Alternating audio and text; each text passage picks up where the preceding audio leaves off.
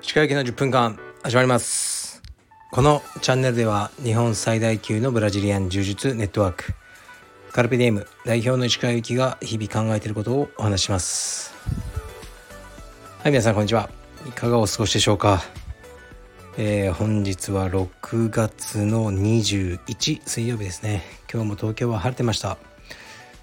はあちょっとね息切れします。今階段を駆け上ってねあのオフィスに入ってこれをやってます。この後またねあのちょっとやることがあって今急ぎでねこれをやってます。急いでやる必要もないんですけどとりあえずねできる限り毎日ねあのやろうと今思ってるので、ね、やる気が続くうちにやっておこうと思ってます。まあ今日もねいろいろ仕事をしてましたね。で今日はいつもね僕が着ている洋服ブランドですね。バイナルアーカイブの、えー、展示会に行ってきました。もう服はねあんまり買ってないんですけど一応ね展示会は行くんですよね。で行くとねやはり3点ほどつけてしまいましたがすごく楽しみですね。道場の中でもバイナルアーカイブの服を着ている人が多くて結構かぶっちゃうんですよね。かぶりかぶりが嫌だってこううん正直に言うと嫌なんですけどなんで嫌なのかよく分かんないですよね。もちろんね僕だけの僕だけに作られた服なんかねオートクチュールでない限りねないわけだから誰かと服はかぶることが当然あってもおかしくないんですがなぜ気まずいんでしょうね。同じ服を誰かと着ていると。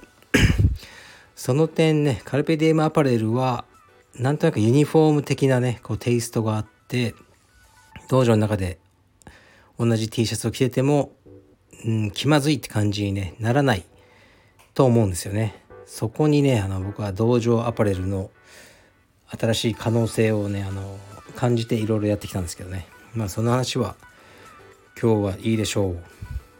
で父の日でしたよね2日前ぐらいに。で石川家はあまりやらないんですよねそういうのをね。だから僕も特に何ももらえずですね。でもなんか普段からずっと一緒にいるとあんまり必要ないのかなって思って普段あまりね一緒にね過ごす時間が少ない家族ほどそういうイベントで距離を縮めたり、ね、普段言いづらいこう感謝の気持ちとかを伝えたりするのかなって思うんですけどねなんかねうちはもういつもずっと一緒にいるので特に父の日といっても何もなかったですね。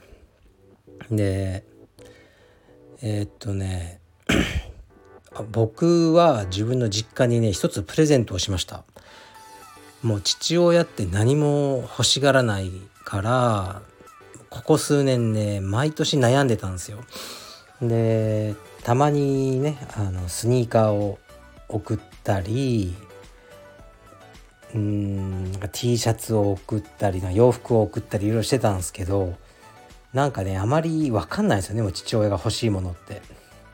から肉を送ったりね酒を送ったりそういう感じだったんですけど今年はえっとねあの知人に聞いた孫チャンネルを送りました。孫チャンネルです。これね検索してみてください。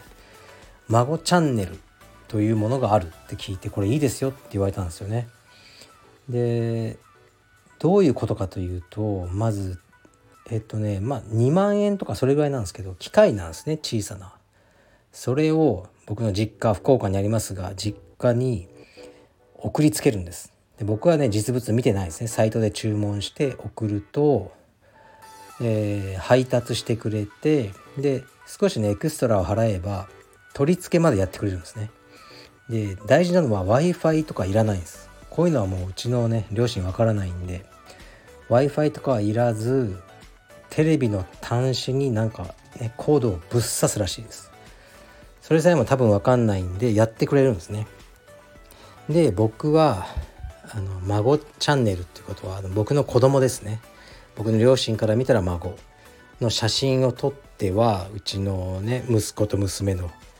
でそれをアプリ孫チャンネルアプリがあってそこにアップロードするんです。そうするとうちの、ね、父親母親がテレビとか見てるとそのテレビに写真または動画が届きましたって表示されるようですどうやら。で今テレビ番組見てたとしても何か、ね、簡単なボタンを押すとそのテレビのね画面いっぱいにあの送られてきた写真が表示されるっていうまあそれだけなんですけどね。でこれはですね僕の妹そしてうちの兄貴も招待しておきました僕がだから彼らも同じように子供いるのでねあのうちの、両親から見たら孫ですね。の写真が見られるってことですね。そんなにいいかなと思ったんですけどうちの母親はすごく喜んでましたね。もう幸せだと。最高だ。と言ってました。で操作が簡単なのがいいしもう携帯とかねあの画面が小さくて見にくいと思うんですよね。両親だと。テレビに全画面にこうねランダムに急に孫の写真がねボンって出てくる。っていうのはこれなかなかいいサービスだなと思いますね。でまあ月々ねあと1500円とかかるんですよ。まあそれはなんか年払いで僕が払っちゃって、まあ、それはもうねこのサービスがある限り払い続けるしかないんですけどなかなかあのいいサービスだなと思いましたね。孫チャンネル。僕はね聞いたことも見たことも一回もなかったんですよ。でもその方には「え知らないんですか？結構やってる人いますよ」って言われてでね入った入ったんですけどこれ例えばネット広告とかでこういうのが表示されてたとしても僕絶対買ってないと思うんですね。なんだかその毎月課金って嫌だし何なのこれよく分かんないって思ったと思うんですけどうんその知人の一言ですよね「孫チャンネルいいですよ」それでなんかねもうあやろうと思っちゃったんですよね。だからやっぱり大事ですよね口コミって。うん多分道場の宣伝とかも口コミが一番だなと思うしあと誰が言うかなんですよね。その知人がちゃんとねいろんなことをリサーチしてから物事を進める人なんですよねだからこの人がいいって言ってるんだったらいいんじゃないかなって思ったんですよね。うんというわけで「孫チャンネル」まあ僕はねあのよくわかんないですけどとりあえず僕の両親はすごく喜んでます。はいではレターに参ります。レターですね。えー、っともうねレスリング系多いな本当に。レスリング系はね、まあ、まあまあ読んだり読まなかったりすると思います。これいきます。こんにちは。いつも更新ありがとうございます。一つ告白させてください。私は石川さんのふとしたモノマネが大好きです。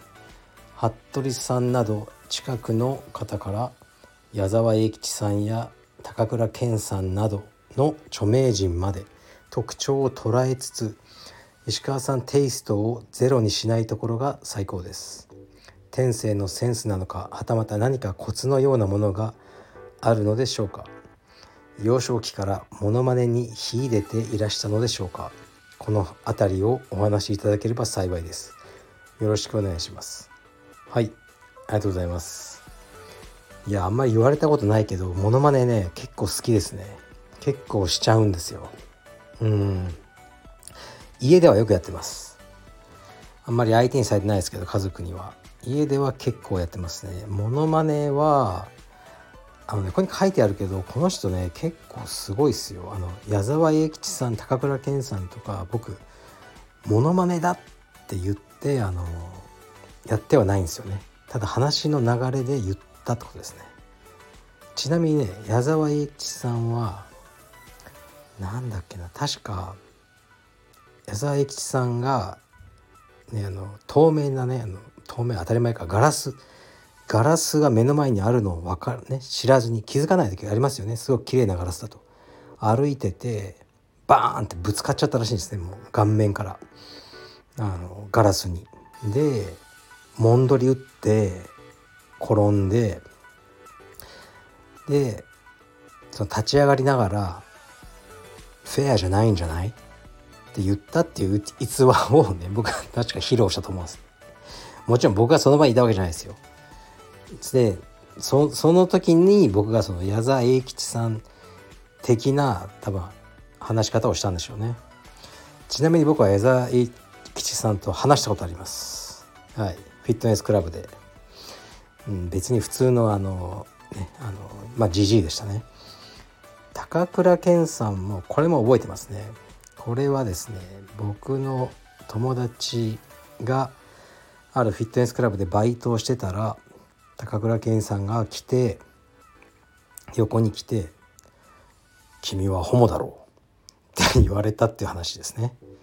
はい、でそれはあの当たってますしかも。すごいです。さすがです。そういう話ですね。うん。じゃないでしょうか。僕のラジオを全部聞いてる人は覚えてらっしゃると思いますね。高倉健さんにはお会いすることなかったですね。一度も。すごく近くにいたんですけどね。はい。会えずにあのね。残念でした。うん。ちょっとね全然この答えに質問に答えてないですけど天性のいやそのねモノマネを褒められたことはないです。でも僕はモノマネするのが結構好きです。はい。たまに一人でやってます。うん部屋で。それぐらいモノマネをするのは好きですけどなかなかね披露するあの何て言うんですかね。場がないって感じですね。はい。というわけで 今日もこれぐらいなんですが今日はですねラファエルですね。カルペディム青山でずっと研修をしていたラファエルの最終日なので僕はちょっと今日、ね、これから会って写真とかね撮ってこようと思います。すごくね頑張ってくれてたと思いますね。頑張りすぎなんじゃないか。というね感じで。でねまあ結構ストレスだったと思いますね。僕にクラス見られたりするのは試されてるようで。実際そんなね試したりする気は全くないんですけど結構気弱なやつであれで良かったですか？みたいなねことをよく言ってましたけど何でもいいよ。黒帯なんだろう。いいに決まってるじゃないかっていうような話しかしませんでしたがよく頑張ってくれたと思いますね。でこのね研修期間というのはあのすごくね僕の中では大事なんですよね。ルールにはしてないんですけどカルペディウム道場をこれからやりたいっていう人はね是非ね少しでもいいのでそのインストラクターをカラビデム青山に送り込んでほしいです。2週間でも1ヶ月でも。ね。でそこでそれによってね道場のオープンが遅れたりもちろんね給料払ってあげないとその彼にねあのダメだからコストとかかかるんですけどこの1ヶ月と少しのコストで、ね、その道場の行き末が大きく変わってくるんじゃないかなと僕は思ってますね。でラファエルはもう完全にカルペディウムバイブスを吸収しきった男だと思うので7月の半ばからかなあのカルペディウムバンコク始まりますがきっと大丈夫だと思いますね。